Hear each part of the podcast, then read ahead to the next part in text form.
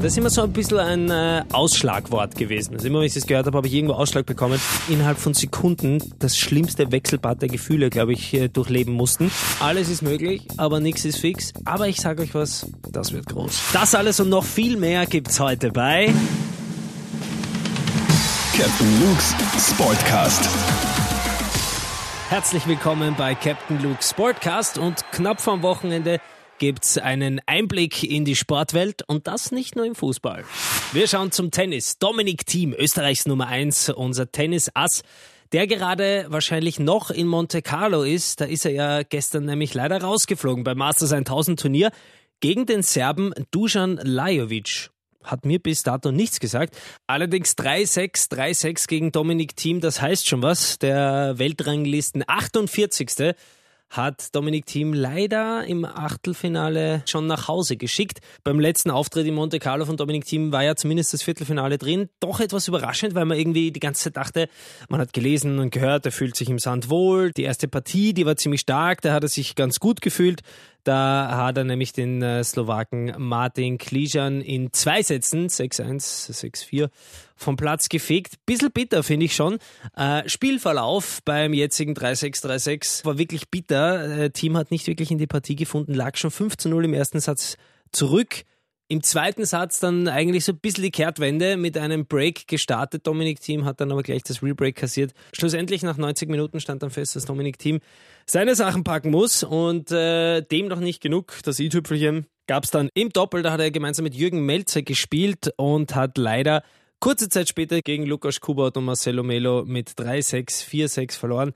Also äh, ein bisschen ein Tag zum Vergessen für Dominik Team.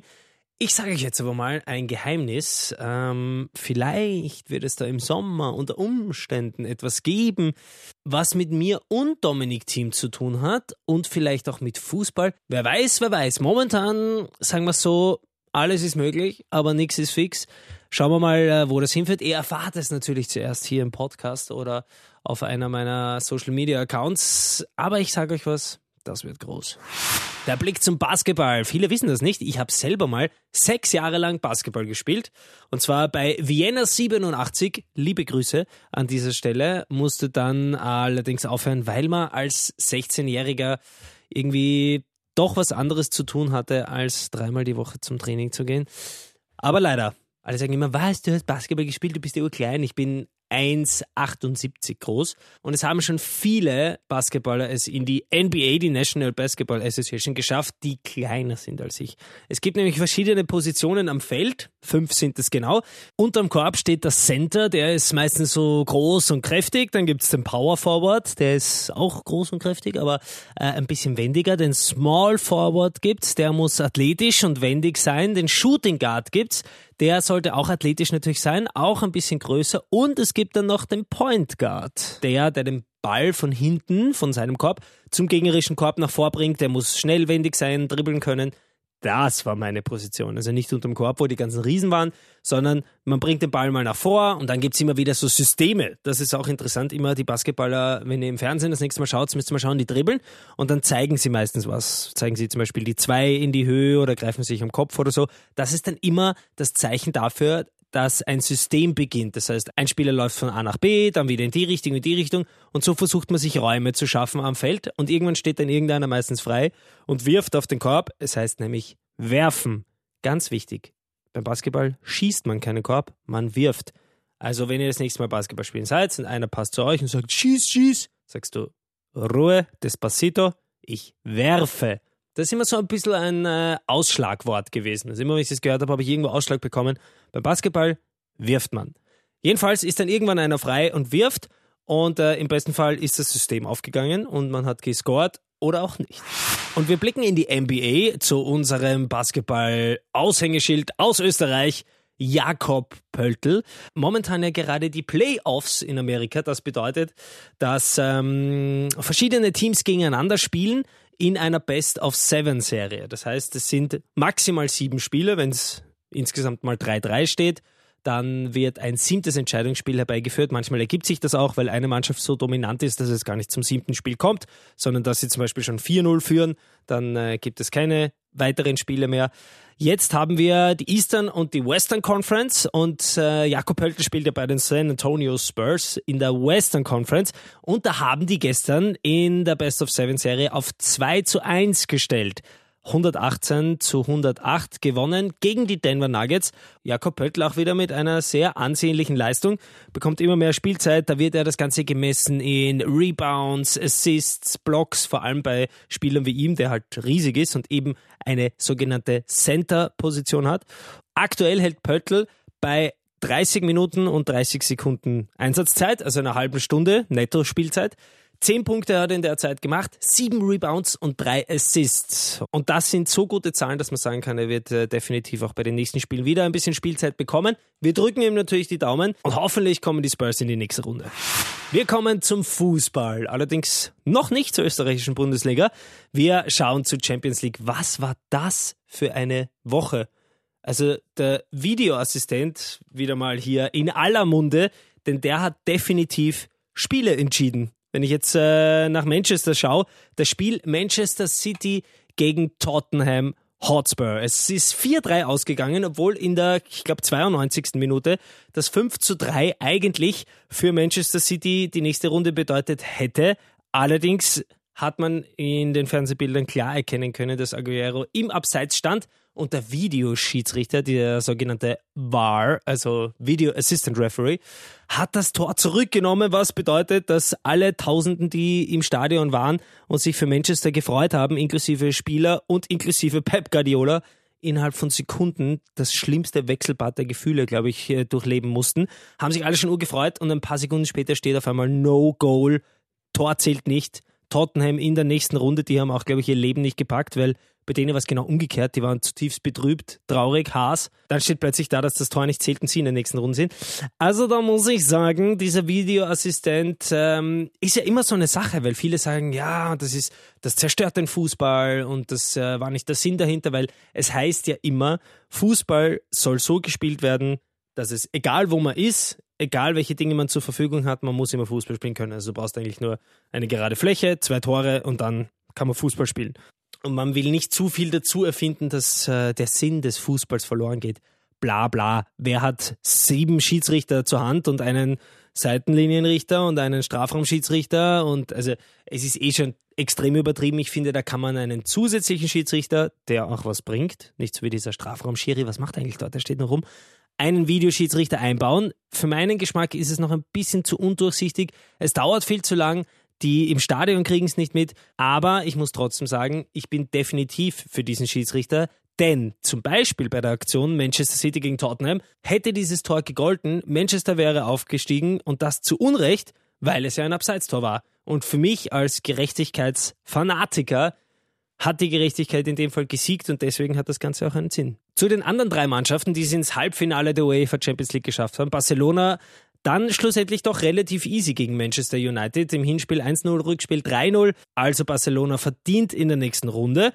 Dann kommen wir zur Sensationsmannschaft aus Amsterdam. Ajax hat wirklich Juventus Turin mit Cristiano Ronaldo, der eigentlich der Champions League Garant für alle ist, rausgehaut. Hinspiel 1-1, Rückspiel unglaublich in Turin mit 1 zu 2 gewonnen. Das finde ich halt so geil bei Ajax. Da sind, ich meine, mittlerweile kennt man schon viele, aber das sind eigentlich No-Names am Werk oder ganz, ganz junge Spieler. Ich meine, der Captain von denen ist 19 Jahre alt. Und die spielen halt noch, weil sie es gerne machen und die kicken einfach aus Leidenschaft und die holen alles aus sich raus, weil sie einfach, weiß ich nicht, weil sie einfach gern Fußball spielen. Da geht's nicht so wirklich um Geld, da geht's nicht um die ganzen Hasen, da geht's einfach nur ums Kicken. Und das bringt am Ende Erfolg.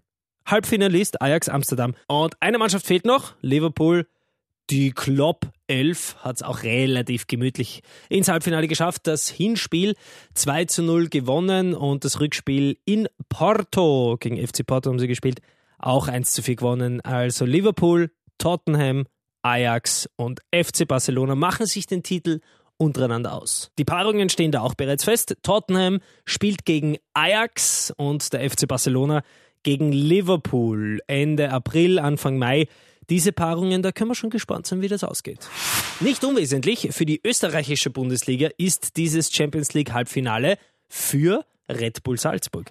Das Witzige an dieser ganzen Geschichte ist, wir sprechen ja die ganze Zeit davon, dass der Meister fix Champions League spielt, Allerdings gibt es da eine Kleinigkeit, die zu beachten ist.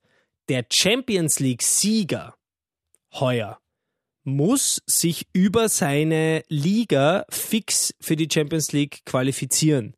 Das heißt, wenn jetzt irgendwer Barcelona Champions League-Sieger wäre, die würden sich in der Liga fix für die Champions League ähm, das nächste Jahr qualifizieren und somit wäre dann ein Platz frei, den Salzburg in Anspruch nehmen dürfte. Ist jetzt aber der Champions League-Sieger jemand, der nicht fix in der Champions League spielt, wird auf genau den Platz, den Red Bull Salzburg hätte, zurückgegriffen und somit schaut Salzburg wieder mal durch die Finger. Das wäre wie verhext, denn Salzburg hat es jetzt zehn Jahre nicht geschafft, sich zu qualifizieren. Jetzt heißt es, okay, wir kriegen einen fixen Champions League Platz, wenn man Meister wird. Salzburg wird aller Voraussicht nach Meister und es gibt schon wieder die Möglichkeit, dass sie nicht Champions League spielen. Wie bitter ist denn das? Konkret geht es nämlich um Tottenham und Ajax, denn in den Niederlanden gibt es keinen fixen Champions League Platz. Das heißt, würde Ajax wirklich die Champions League gewinnen, wäre dieser Platz mal dahin. Und auch in der englischen Liga, wo Tottenham spielt, die sind zwar momentan auf einem Champions League Platz, allerdings, äh, wie soll ich sagen, ich will es nicht verschreien, aber die könnten da auch noch ein bisschen abrutschen in der Tabelle und würden dann eben auf einen nicht fix Champions League Platz rutschen. Das wäre so bitter für Salzburg, wenn genau heuer in der Champions League so eine Mega-Sensation wirklich äh, passieren sollte, dass entweder Tottenham oder Ajax äh, die Champions League gewinnt und Salzburg dadurch nicht spielen dürfte. Somit gleich mal der Blick in die österreichische Fußball-Bundesliga. Aus Rapid-Sicht endlich mal ein bisschen Balsam auf der Seele. Rapid hält momentan bei 25 Spielen und 22 Punkten. Die letzten drei Spiele wurden gewonnen. Wie wichtig waren diese neun Punkte?